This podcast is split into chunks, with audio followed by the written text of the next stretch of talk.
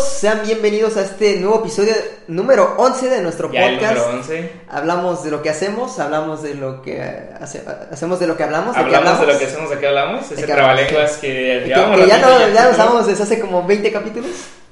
Este me presento, soy Alejandro Vera y estamos aquí con Ricardo Acosta, mucho gusto. Y bueno, el día de hoy tenemos unos temas bastante interesantes de los que estuvimos discutiendo y vimos eh, a lo largo de esta semana, sobre todo con un cursillo que ahí nos aventamos, que compramos juntos.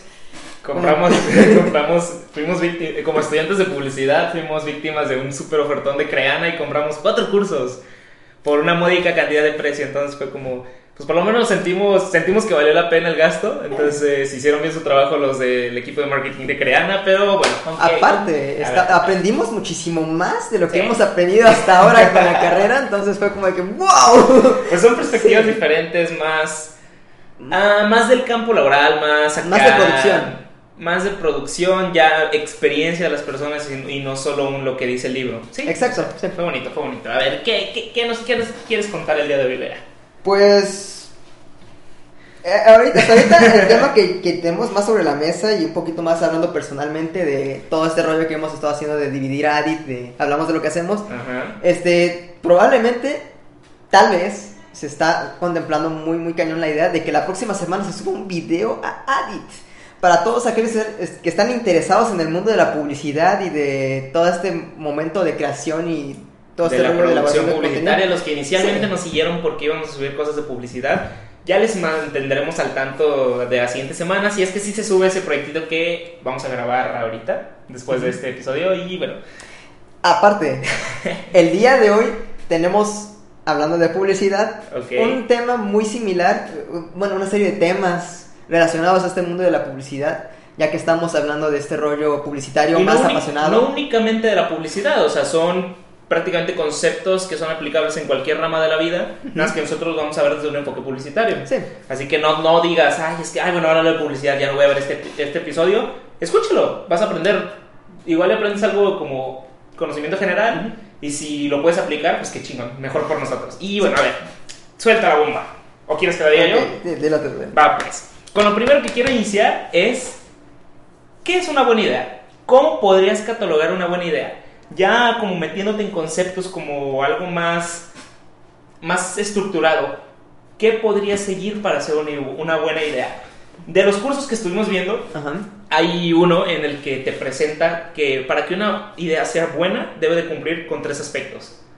El primero es que sea doable, es decir, que sea posible de hacer, que dentro de tus capacidades, dentro de tu presupuesto, dentro de tus conocimientos, dentro de tus habilidades, lo puedas hacer. Si lo puedes hacer, tienes uno de tres, ya tienes el 33% asegurado de que tu idea es buena. Ok.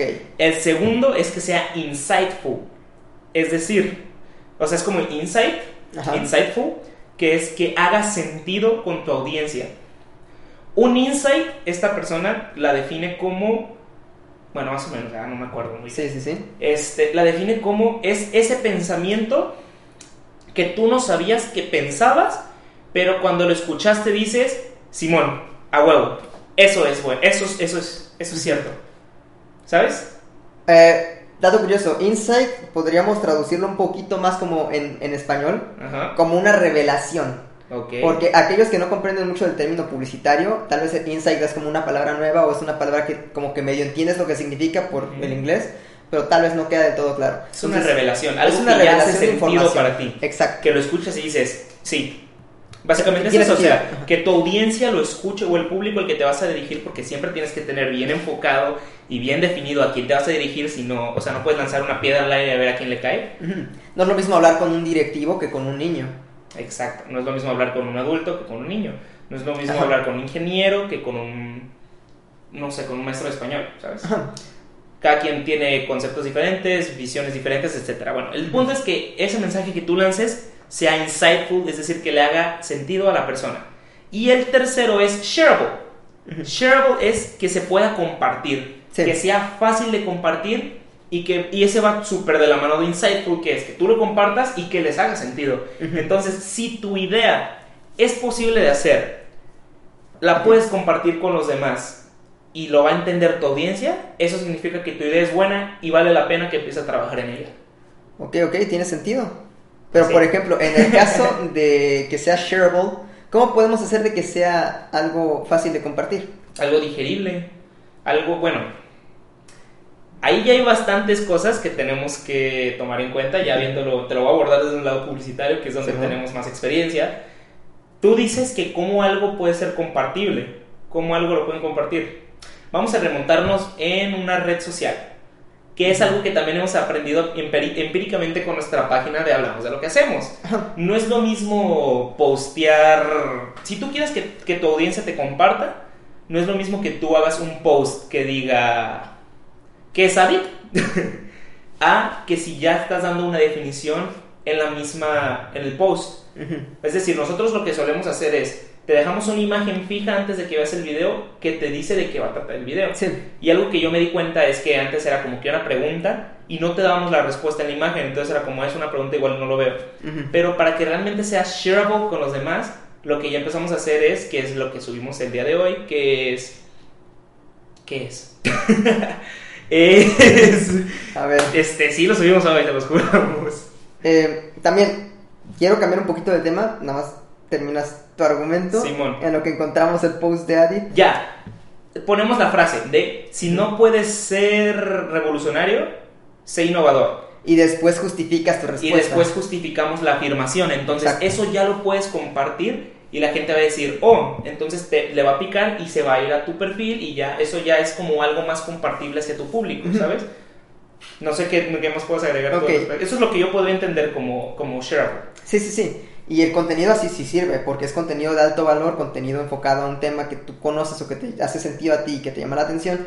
Pero también están los cuatro pilares fundamentales que consideras de Carlos Muñoz que son de contenido shareable.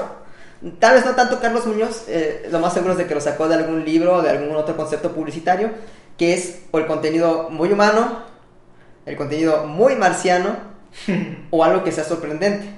Según recuerdo había un cuarto que no recuerdo en este preciso momento cuál es, pero el muy humano es algo como de que estás ayudando a pobres en la calle, estás regalando, no sé, alguna ayuda, algún tipo de asistencia social. El muy extraordinario es viendo tú a alguien que hace jugadas increíbles en el billar, por así decirlo, el vato rompe un vaso, este pasa sobre una canasta de básquetbol, mete un gol con la misma bola en un solo tiro y aparte cae dentro del circulito donde debe caer. Sí, claro, La- la que te llamen la Ajá. atención Y realmente. dices, wow, ¿cómo se la rifó? Este vato está haciendo dominadas y de repente de la nada se, ha hecho- se hace una chilena y mete gol. Exacto. O sea, tiene que ser algo sorprendente. Y, ah, ya entendí por dónde vas. O sea, debe de ser algo sorprendente que desde el primer segundo cautiva tu atención o algo que te mueve una... O sea, algo que o te llame la atención o algo que te mueva una emoción. Tienes que generar algo de todo, de todo lo que puedas generar en- de reacción en otras personas. Ujú. Y, y también este, el último que no terminé de mencionar es el contenido muy marciano. Ujú. Que es, por ejemplo, cuando tú ves a alguien que llega con su Lamborghini pintado en oro, o sea, en 24 quilates, o que ves que hay un vato que literalmente se viste totalmente de rosa y utiliza lentes, no sé, de los años 60. Es como de que, wow, eso es algo que no verías por la calle y que te llama la atención, que te roba la atención. Sí, claro. Y es- son tipos de contenidos que existen y que en realidad sirven bastante para generar atracción hacia un post, hacia una publicación y tal vez después redirigirla hacia la información que estás intentando comunicar. Sí, entonces, bueno, yo creo que con eso queda un poquito más claro. Eh, nada más en resumen, para Ajá. que la definición que nosotros le estamos dando para que una idea pueda ser clasificada buena. Igual hay más, pero lo que nosotros nos decimos es que cumpla tres puntos: que sea doable, es, es decir, que se haga, que sea insightful, es decir, que tenga sentido hacia las personas que te quieres dirigir, y que sea shareable, que se pueda compartir y que sea fácil de digerir. También existe el share of emotion. El share of emotion. Es otro concepto que menciona este Carlos Muñoz junto con el Instituto 11 y 11, Ujú. este, que es que algo te dé esa energía, que te dé esa voluntad de que tú lo puedas compartir, que sea algo compartible. No vas a compartir por allí en Facebook información acerca de, no sé, eh, si eres ya un profesional, no vas a compartir acerca de un post en donde están denunciando que la iglesia es mala o algo así. Porque en realidad podrías afectar a otros terceros con los que te ves involucrados. Y que dijeran, tal vez no me interesa estar hablando con este bando porque le está echando tierra a la iglesia. Y yo creo en la iglesia. Pues sí. Entonces, siempre tiene que ser como que algo que pueda compartir cualquier persona o algo muy específico de un grupo de personas. Ok, ya que te metiste un poquito en ese tema de estar relacionando temas como un poquito más polémicos, que se meten un poco más con las creencias de las personas, vamos a hablar de dentro del mundo de la publicidad, cómo perjudican, cómo afectan, cómo cambian, cómo son, cómo se ven, cómo se perciben, etcétera, los estereotipos. Los estereotipos. Esta parte también es interesante para todos aquellos que nos están viendo. Siempre hay como un publicista, eh, la idea es de que tú intentes evitar caer en los estereotipos.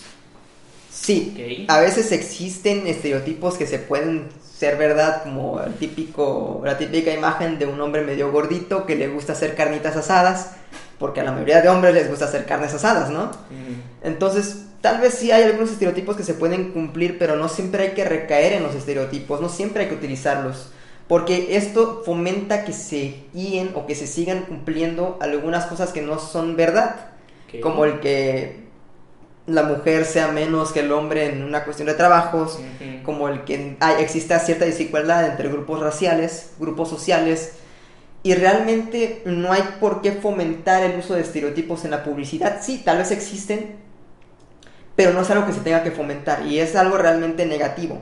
Sí, de hecho es casi una de esas reglas que no están escritas, que te dicen, o sea, que si tú vas a hacer, pub- para empezar, el publicista tiene en sus manos cómo es la visión del mundo actualmente y cómo se va a ver en un futuro. Exacto. Porque hay muchísimos casos, ahorita se los, platica, se los vamos platicando poco a poco, de que gracias a una publicidad se hacen las cosas ahora como son. El primero que se me viene a la mente es el de comer tocino con miel. Sí.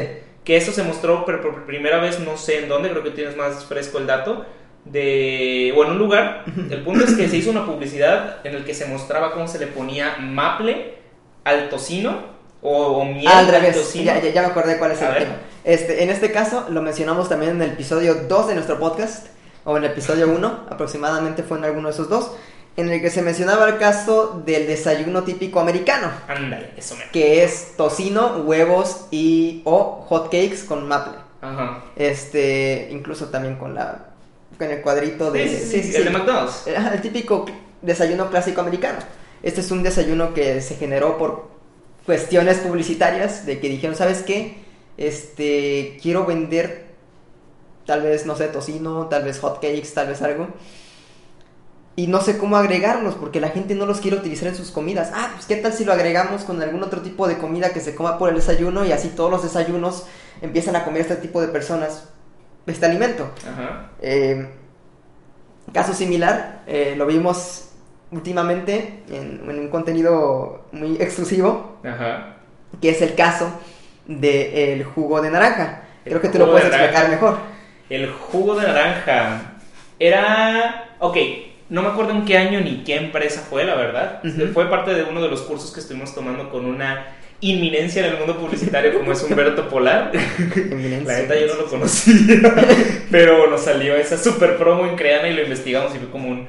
Oh, este. Este vato se este respeta. señor tiene Sí. su carrera, o sea, es, es Humberto Polar en el mundo de la publicidad. Sí, bueno, platica de una empresa que.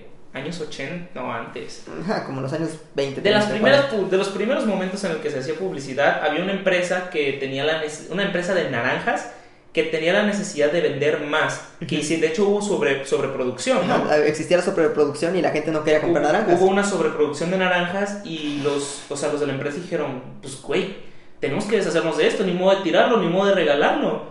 Entonces, ¿cómo podemos hacer para que vender más naranjas? Entonces lo que hicieron fue mostrarte cómo puedes, o sea, la máquina es, o sea, la, la herramienta esta en la que podías exprimir la naranja, algo así, que y ya exprimiendo la naranja tienes tu jugo de naranja y pues, o sea, ¿sabes? Igual la naranja ya no solo te la ya no la tienes que pelar, ya no te la tienes que comer, quitar las semillas, simplemente vas a servirte tu juguito y te lo vas a tomar y es una bebida refrescante, sana, eh, energética, eh, ¿qué más? O sea, O básicamente sea, es- siguiendo esos principios y a, y a raíz de eso, de esa estrategia publicitaria que se siguió para vender más, fue que ahora tienes, igual y tú ahorita te estás tomando un juguito de naranja. A mí me fascina el jugo de naranja. Y, A mí no, fíjate. y he no. llegado a caminar bastante.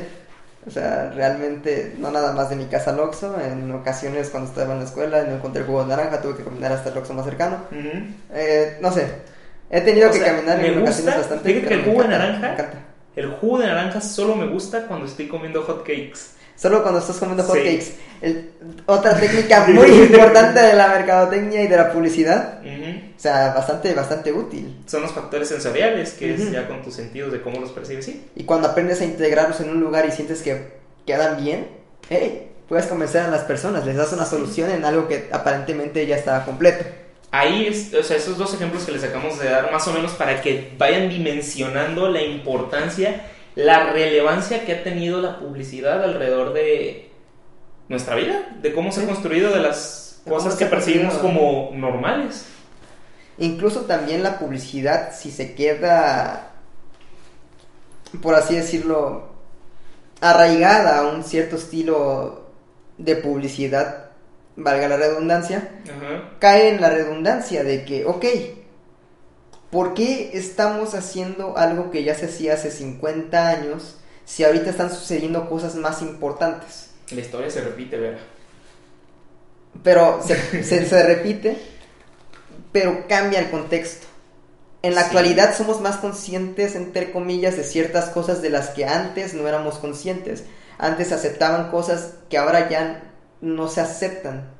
Totalmente Entonces, de en este caso, hay que, se- se- como publicistas tenemos que, tener en, ¿no? tener- tenemos que tener en conciencia el hecho de que el contexto actual influye también en la publicidad que se va a tener que generar. Totalmente Y que aparte tenemos que ayudar a la gente que no está de acuerdo en una idea a que tal vez cambie de mentalidad con nuestra publicidad. Pues hay comerciales que antes eran bien vistos y que eran idolatrados. Yo creo que lo primero que se les vino a todos a la mente cuando lo dije esto fueron los comerciales de Malboro. Ujú. Que antes te mostraban que fumar era lo que tenías que hacer. Porque si no Que- lo tenías, no eras un adulto. No eras un adulto, no eras un hombre. Sobre Entonces, todo. ahorita ni siquiera están permitidos los comerciales de cigarro. Y de hecho, hay, bueno, ahí hay de entre ya es que la gente está aburrida y está subiendo muchas cosas. Entre eso vi que hay un cierto grupo que están visualizando que en unos años el celular va a ser como la, va, a, va a empezar a tener el trato que se le está dando el cigarro ahora. Lo- Que lo dudo muchísimo. También lo dudo. Lo dudo mucho. Se me hizo muy. O sea, lo vi y fue como un. Oh. Es y como- después lo puse a analizar con un. No creo. Es como si alguien dijera que la computadora va a empezar a ser vista como algo negativo. Sí, tal vez eh, está quitándole chamba a algunas personas, pero hey, es una herramienta de trabajo que está modificando el mundo. Esto después, eh, un teléfono después va a convertirse en una herramienta de trabajo que si no la tienes, no te van a contratar. Y bueno, nada más rápidamente, sé que se va a salir mucho del tema, pero nada más lo, que- lo quiero sacar. Están también, por otro lado, diciendo a raíz de la presentación que hizo Elon Musk del, del chip para el cerebro, para hacerte mejor, o sea, que quiere Ajá, hacer sí, eso, sí. no me acuerdo bien, Neuralink, Neur- Neuralink. Neuralink. Están diciendo que técnicamente los humanos ya somos cyborgs porque ya dependemos de un aparato tecnológico que es el teléfono. Sí. Entonces técnicamente ya todos los humanos somos cyborgs. Nada más les dejo ahí el pensamiento para porque si seguimos hablando de eso nos salimos bastantito de, de la estructura del tema. Desde que dependemos de la electricidad para hacer las cosas, nos convertimos en cyborgs. Será, Tal vez. quién sabe. Puede si no ser. puedes vivir en la noche sin electricidad, si no ser. puedes vivir 10 segundos sin tener internet, por favor. Lo ya somos unos cyborgs y aún no lo sabemos. Eso es cierto. No, pero, o sea, ya metiéndote, o sea, no es lo mismo, no puedes comparar como el hecho de usar la luz a que literalmente tu vida personal esté en un teléfono que ya no te pertenece a ti tu información personal. A partir, a raíz de, igual, bueno, otra, chingada, no quiero meterme en el tema porque nos vamos a quedar aquí un ratito. Sí. Nada más, o sea, que también el, estaban hablando de cómo tú a lo, a lo largo de tu vida, como vas creciendo, como vas, sí, como vas creciendo, cómo tú te das cuenta de que este brazo es tu brazo, o sea, es tuyo. Entonces, como es que a lo largo de los años tú fuiste sintiendo cuando te golpeabas, o te quemabas, o te pellizcabas, o te golpeabas, tú ibas, es que esto es mío, Sí. esto es mío. Entonces, ahorita ya que creciste, ya dices, ah, es que es mi brazo. Que estamos llegando a un punto de, así con el teléfono, en el que cuando no lo tienes cerca de ti es un, verga, mi teléfono, mi te- perdón, Sí. yo no dije esa palabra, mi teléfono, mi teléfono, mi teléfono, ¿dónde está? ¿Dónde está Acá. mi teléfono? Aquí está Ajá. mi teléfono, porque tú ya inconscientemente lo hiciste una parte de tu cuerpo. Nada más ahí les dejamos esos pensamientos y regresamos un poco a los otros temas. En esos, en esos cursos, fíjate que Humberto Polar menciona, bueno, menciona una frase de Ogilvy. David Ogilvy, ajá. Eh, Ogilvy, Ogi- Ogilvy, Ogilvy, no sé bien cómo se diga. Es una de las más grandes agencias publicitarias en el mundo. Y bueno, más que nada, este, este personaje era realmente un agente publicitario. Era un vato que se la rifaba muy cabrón con la publicidad que hacía y que se- él mismo se convirtió en un producto. O sea, él, él vendió sus libros, él se hizo pasar como una figura bastante importante e interesante en el mundo de la publicidad. Lo puedes encontrar por allí en varias, varias reseñas, varios resúmenes. Hay un libro que se llama Los secretos de un publicitario, creo que se llama el libro. Eh, Lo tengo en, Ok. lo tengo en Amazon en inglés, pero realmente eh, este agente pues fue muy importante y relevante en el mundo de la publicidad, para los que no lo conocen. Claro. Entonces la frase es, el consumidor no es un tonto, es tu esposa. Exacto. Y, y obviamente, o sea, no es tan literal el término, pero ya dándole un poco de vueltas, adentrándote en él, es como de, ok, tú te debes dirigir a tu, a tu audiencia, a tu público como seres pensantes, como personas que saben, están conscientes que te están consumiendo, que te están comprando, que están adquiriendo tu servicio, lo que sea que vendas o promociones, y que ellos lo van a percibir de una manera inteligente, por así decirlo, y que, o sea, y tú lo tienes que ver como si, haz de cuenta que se lo estuvieras vendiendo a tu esposa, a tu mamá, a tu hijo, a tu hermano, a la persona que tienes al lado. Y de hecho es algo que recomienda Humberto Polar y es algo que él, él dice que hace, que siempre que va a lanzar alguna campaña, algún producto algo así, a la primera persona que se lo enseña es a su esposa y que le dice, ¿qué te parece? Y a raíz de eso es como, ¿es buena? ¿Es mala? ¿La entendió? Si no la entendió, no tengo ni por qué enseñársela al mundo. Eso es interesante, a ver qué, qué puedes complementar tú al respecto. Ok, eso. con esto hay que darle bien una vuelta a este, a este asunto. Y es que hay que tener siempre en cuenta que la publicidad que se realiza y el- en caso nuestro que vamos a, a emitir, este, tiene que siempre ir guiada con un concepto. Ujú.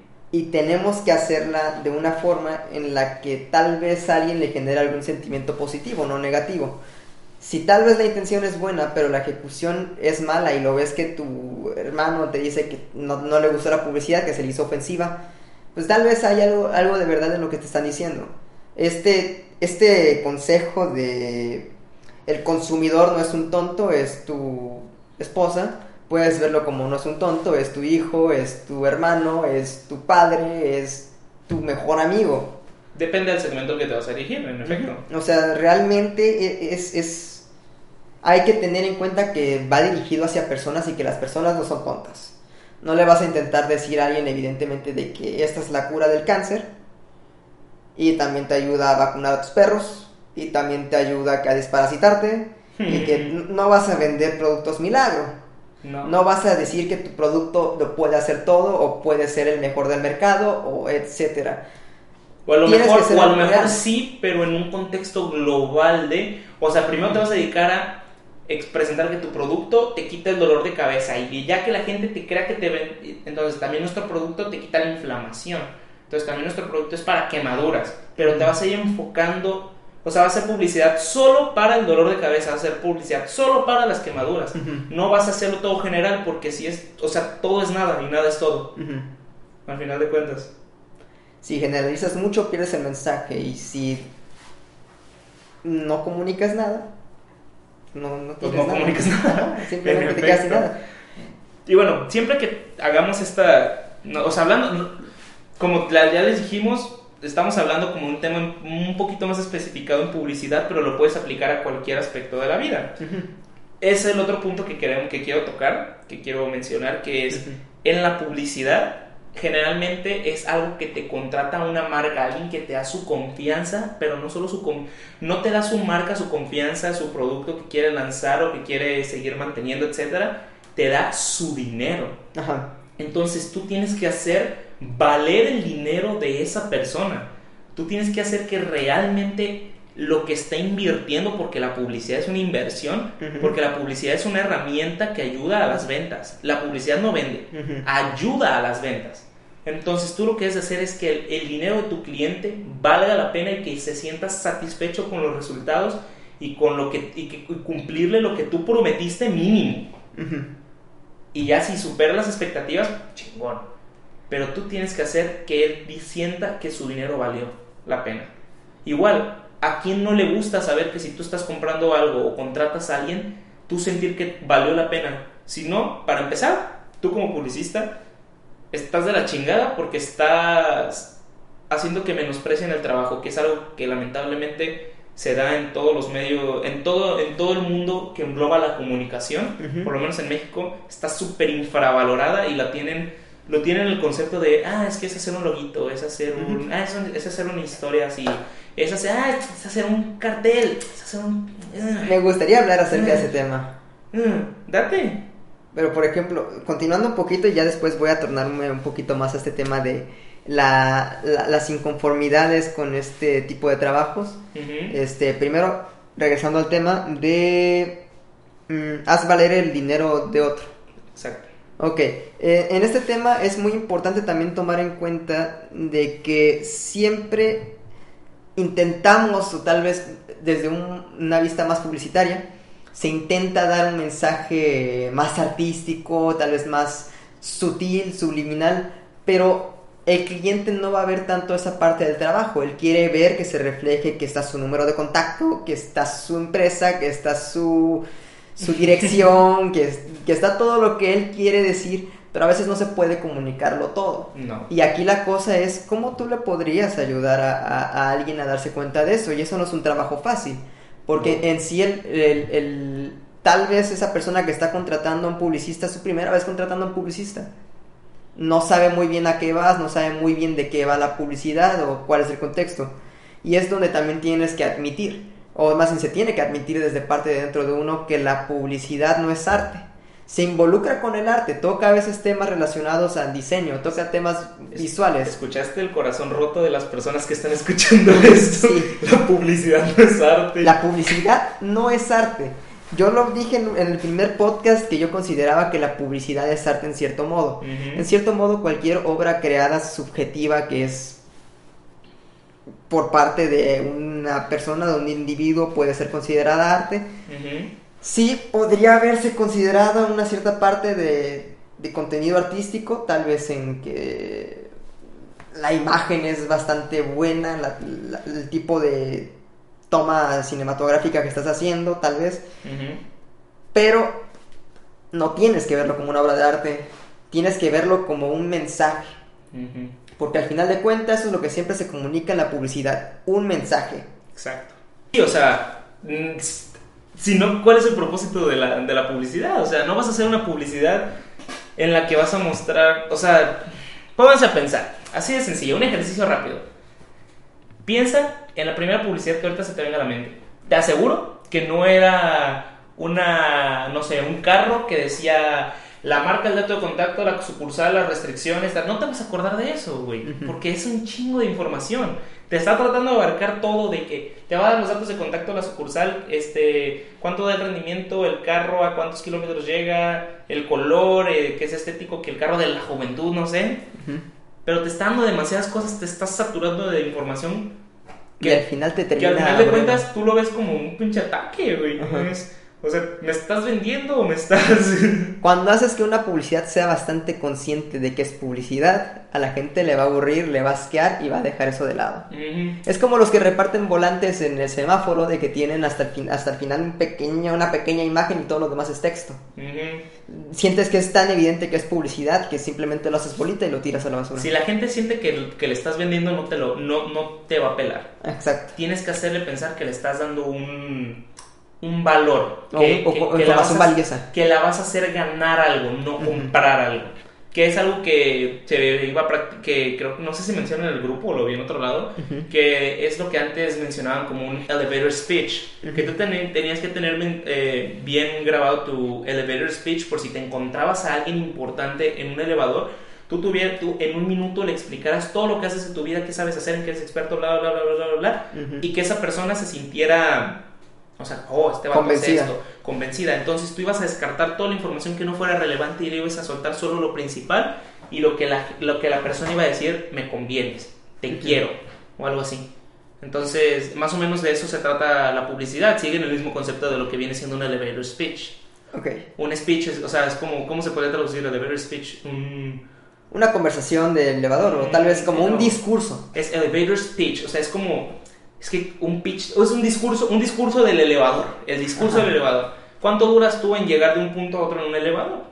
¿Un minuto? Un minuto, ¿Dos? vez 30 segundos. Entonces tien- tienes ese tiempo para convencer a la persona de que tú eres la mejor opción para lo que él no sabía que necesitaba. Ujú. Básicamente. Eso Básicamente. podría ser como la publicidad. Sí, Bueno, tal vez. Ok, ahora, pasando al tema que se mencionó en- dentro de este podcast, ajá. el de trabajo infravalorado. Es curioso cómo esto es un círculo vicioso. Muchas veces cuando la gente busca un trabajo sencillo de que no, nada más quiero que me hagas un loguito.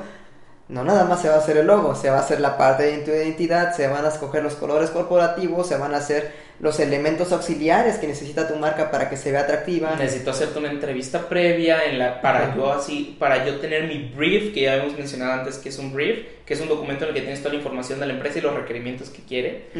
Entonces te neces- necesito tener una entrevista contigo para que me platiques de qué va tu marca, de qué va tu producto, qué quieres transmitir, cuáles son tus valores, cuáles son tus objetivos, para qué, para qué me quieres contratar, para yo hacer valer tu dinero. Porque no es solo que yo lo hago valer, es que tú me tienes que ayudar a hacer valer tu dinero, porque yo, yo no te voy a leer la mente, yo no sé qué quieres. Igual yo puedo percibir una cosa de una manera y tú la quieres hacer que la perciban de otra. Aquí Y- es donde, ajá. bueno, interrumpiendo un poquito, aquí es donde entra también otra, otro conceptito rápido que me acordé de una entrevista que vi que le hicieron a un, a un videógrafo. ¿Ok? El, el videógrafo dice, en una entrevista a mí me han llegado a decir, ¿sabes qué? Nada más quiero cuatro o cinco fotos.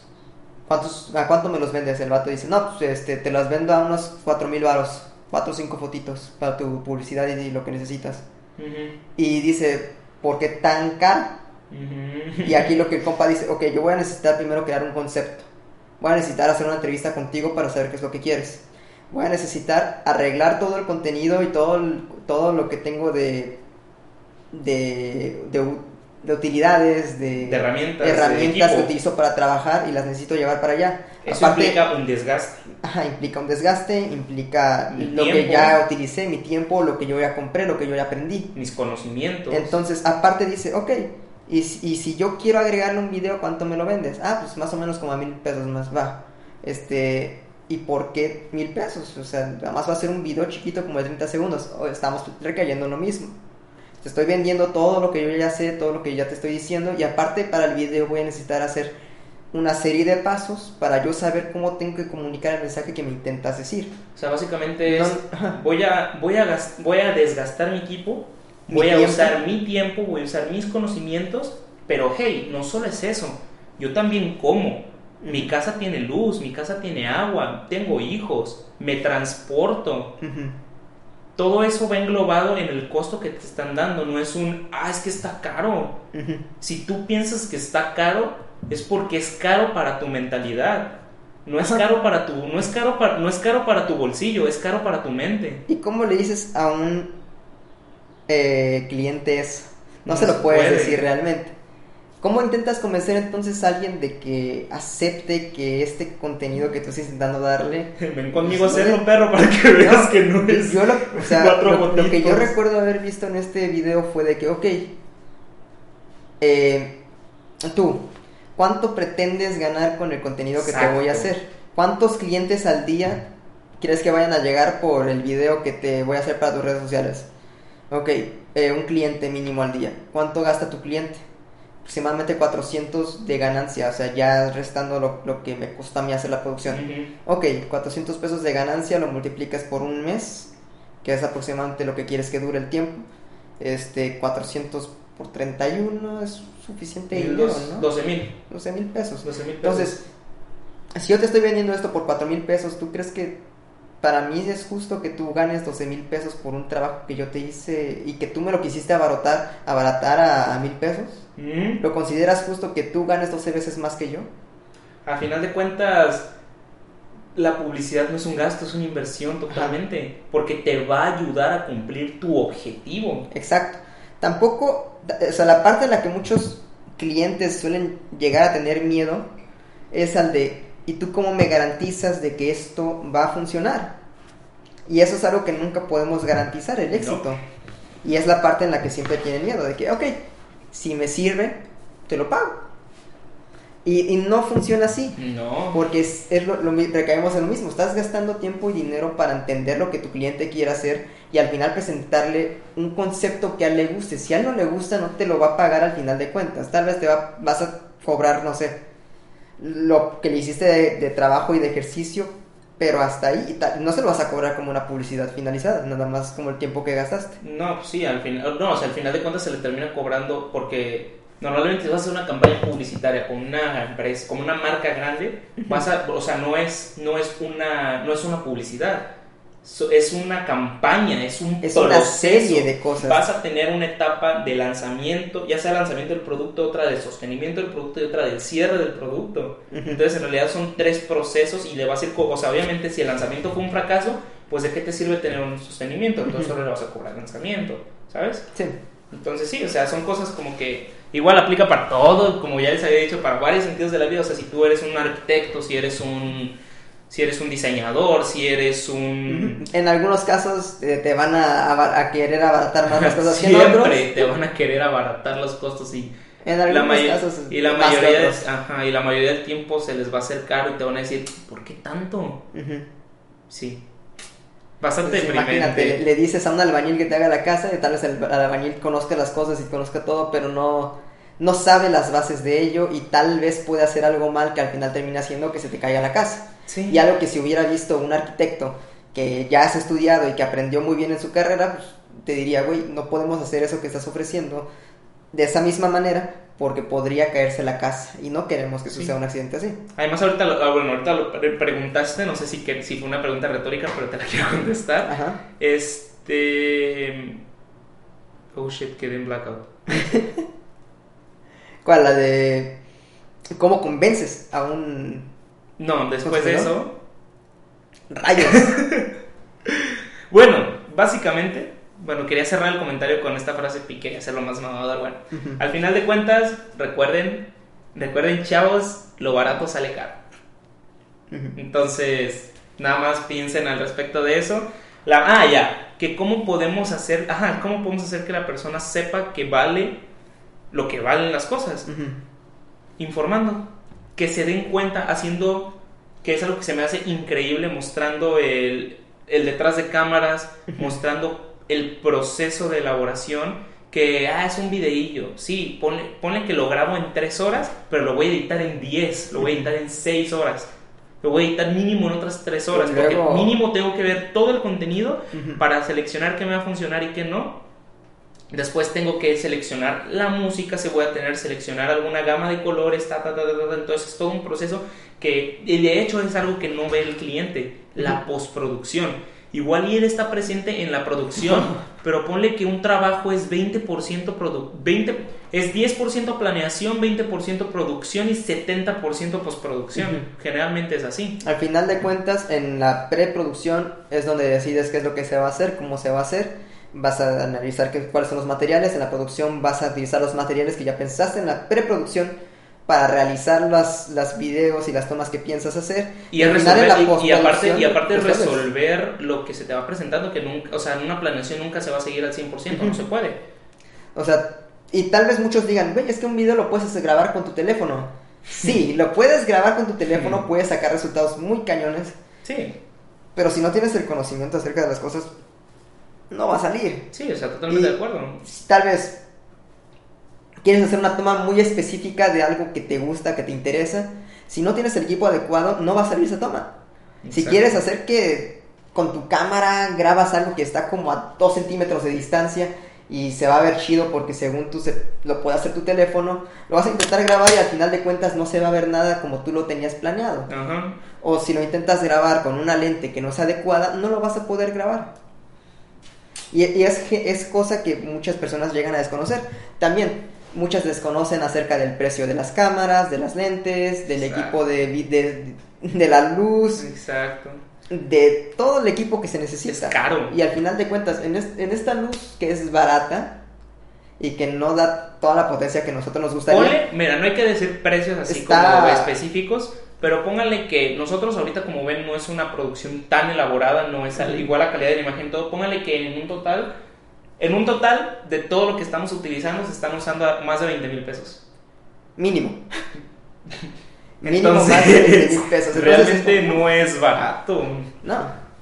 Que le puedes, pero bueno, o sea, es que es no, el no es barato en el sentido de la cantidad de dinero, pero no es como que pese tanto pagarlo porque se le puede explotar muchísimo Ajá. eso que compras. Podemos explotarlo de una manera maravillosa si sabemos muy bien cómo aprovecharlo. Y esa es la Pero- parte difícil. ¿Cómo lo aprovechas cuando no lo conoces del todo? Entonces tienes que ir aprendiendo y utilizando, a- utilizando cosas que están haciendo como práctica para empezar a entender cómo es que funciona esto. Date y cuenta. tienes que aparte conocer o investigar y estudiar. Date cuenta lo que acabas de decir. Te estás refiriendo al producto. Pero extrapólalo a el que el producto son los publicistas y el cliente es quien lo quiere comprar. Es lo mismo. Un punto. Es algo que te va a salir caro en cuanto a cantidad de dinero, pero el rendimiento que te va a dar no es nada comparado con lo que lo vas a explotar. Al final de cuentas, en nuestro caso, y me imagino que también el de otras personas que compran equipo, este, tú dices, güey, me va a costar 10 mil pesos, pero me voy a ahorrar una hora de trabajo. Sí. Y ¿Y, así es cuántos, días te vas a ahorrar una, una hora de trabajo? Al final de cuentas, ¿cuánto vale tu tiempo? Exacto. Y muchos dirán, güey, es que esa pinche frase es una frase de ricos. ¿Cuánto vale tu tiempo, no? Pero ah, piénsalo muy bien. Si tú puedes trabajar una hora menos y te ahorras un poquito de tiempo, lo vas a hacer. Sí. Si tú puedes obtener una herramienta que te va a ayudar bastante a eso, la vas a comprar. Si por así decirlo, trabajas desarmando computadoras y puedes comprar un destornillador eléctrico que te va a resolver el destornillar los... Que, que va a hacer que ya no tengas ampollas, que ya no te esté sangrando el dedo, que ya no se te hagan esos, las riumas, que ya no sabes, que ya no te va a dar esas consecuencias a largo plazo, que simplemente lo único que vas a hacer es esto y presionar un botoncito y va a salir el tornillo. Pues güey, si me estoy dedicando a eso y me va a ahorrar trabajo, esfuerzo y problemas físicos en un futuro, Pues va. güey, ¿cuánto me cuesta? ¿Dos mil pesos? No mames, o sea, está regalado si comparas el costo-beneficio. Ujú. Así que tal vez el tiempo que me ahorre con este producto Ujú. me va a hacer que trabaje por otras tres personas. A final de cuentas, al final de cuentas, cualquier cosa que quieras comprar, si estás pensando en comprar algo, mide el costo-beneficio. O sea, igual es algo que ya te han dicho, pero haz una lista de, haz una, haz una lista de pros y contras y vas a ver que, pues en muchos sentidos, en muchos sentidos lo que se te hace caro no es que esté caro, es que lo que te puede dar es muchísimo más el valor de lo que te va a costar. Yo creo que con eso se podría, defin- se podría cerrar este punto, este temita. Y también me gustaría introducir otro peque- otra pequeña partecita extra, este, que es la de reduce costos, reduces esfuerzo. ¿Costos? Si tú como cliente quieres que alguien te haga un loguito por 30 pesos, güey, lo más probable es de que el vato lo vaya a sacar de un banco de, De Free logos. Pick. De De Free un, Pick, ajá, de, de un banco de logos te lo vas a sacar y te lo va a dar. Ajá. Son 50 pesos, güey. 50 pesos, yo ya tengo acceso a esa cosa, lo puedo hacer fácil, le puedo tomar screenshot y lo hago en Illustrator en dos minutos. Toma, ahí está tu logo pedorro que querías. Sí. Pero al final de cuentas, pues, ¿de qué se va a servir ese logo? Si a tus espaldas te van, van a estar hablando la gente diciendo pinche logo feo. Aparte de que, ah, nada más tienes el Te logo. abrió, ¿verdad? Pero tu identidad está de la verga, güey. O sea, ¿cómo puede ser de que aquí parezcas un restaurante clásico, pero por dentro te ves todo moderno? O viceversa. Nada más véanlo, pó- pónganlo así. ¿Cuántas marcas han visto que es un brochazo y el nombre? no es único tu, tu logo, ¿eh? Pero Nada más te dejo eso ahí. por eso es que nosotros también trabajamos mucho con lo de Adit. Ujú. O sea, Adit fue una marca en la que es una marca con la que hemos estado trabajando mucho tiempo. Tal vez eventualmente les enseño el trabajo que hice con Punto .mx, que también es una marca muy muy interesante y que tiene una construcción que parte de una base también chida. Y también estamos viendo cómo trabajar el- la parte de esto, de hablamos de lo que hacemos. Entonces probablemente hablamos de lo que hacemos, va a tener un rediseño de imagen y va a ser... Ahorita tiene uno que se ve muy bonito, pero pues no es tan aplicable para redes sociales, que se hace un poquito más chiquito. Está bien para, por- para portada de podcast en Spotify y en las diversas plataformas, Pero ya yéndote a las redes sociales, pues sí, o sea, no es tan legible el, hablamos de lo que hacemos en la foto de perfil, entonces vamos a buscar la manera de que sea más legible para ustedes y que nos puedan reconocer en su feed ahí todo bonito. Y son muchas cosas que tienen que contemplar. Sí. Bastantes. Pero pues lo bueno es que nos gusta hacer, hacer lo que hacemos y hablar de ello. Exacto. Y bueno, creo que eso es todo, ¿no? Creo que ya sería todo por bastante publicitario. Creo que es el, el episodio más publicitario que hemos tenido. Ahí se da con el primero. Con el primero. Pero el primero era más como hablando, bueno. O sea, en el primero era más hablar de un producto publicitario y aquí ya estamos hablando de, en términos generales, de publicidad. El episodio, el nombre del episodio podría poder Episodio quedar como 11. Hablamos de publicidad. No. y bueno, yo creo que con esto ya sería todo. Muchísimas gracias. Llegaste a esta parte del video. Si nos estás escuchando en Spotify, dale seguir, por favor, nos ayudarías bastante. Si nos estás viendo en YouTube, dale suscribir, por favor, deja tu like y por favor, por favor, si me estás viendo, igual, y no, igual si me estás escuchando, igual no estás viendo, pero veme a los ojos. Por favor, comenta. comenta. Comenta, no te cuesta nada. Nos interesa muchísimo, muchísimo, neta, saber qué piensan ustedes.